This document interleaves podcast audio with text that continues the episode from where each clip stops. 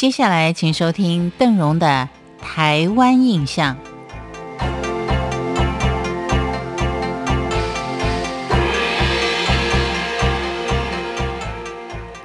现在的高雄呢，相信大家都已经是相当的熟悉了。那我们就来聊聊当年拥有三大水系的渔港风情——高雄。以港著称的高雄。除了商港以外，渔港也占有很重要的分量，历史也十分的久远。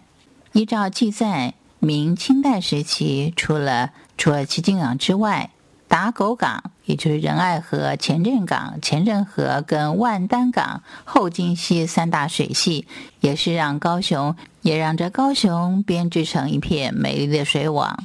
更为台湾沿岸孕育出渔帆点点的渔港风情。各据一方的渔村是以茄定、永安、弥陀、田寮、燕巢、桥头跟湖内最为集中。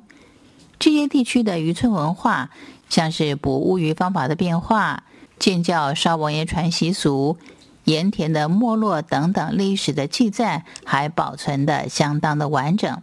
根据文献的记述。茄定乡在三百多年前就渔民在这里捕鱼了。过去的捕鱼是有季节性的，像冬至前后大概一个月捕的是乌鱼，二三月是黑鲳，三四月是飞鱼。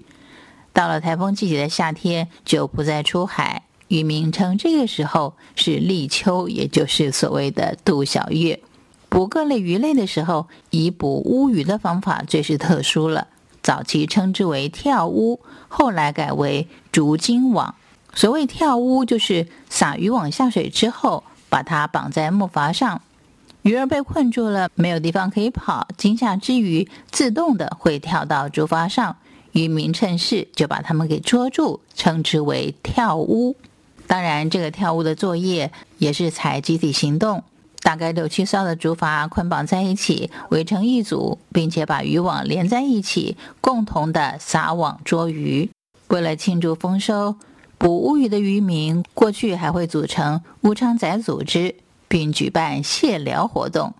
当整个捕乌鱼的竹筏返回港口的时候，渔获量最多的前三名就要请戏班子演戏，供人欣赏。戏班子的旦角儿依习俗要端茶酒请主事者喝，主事者也要一例回赠一个红包，这个过程就称之为谢寮。演变到现在，由于捕乌鱼的方法已经改为金竹网，取代了昔日的取代了昔日的方法，所以现在谢寮的仪式也已经消失，改为网寮。这两个组织最大的不同点就是。谢疗是在丰收过后举行的，而网聊呢，则是在开始捕乌鱼作业之前就要请客。两者欢乐的气氛当然也是迥然不同。从前捕乌鱼都得遵从拜王城的规矩，所谓的拜王城，指的是在台南安平附近有一座王城庙，以此为界，每年乌鱼由北向南游到这里之后，渔民才可以捕捉。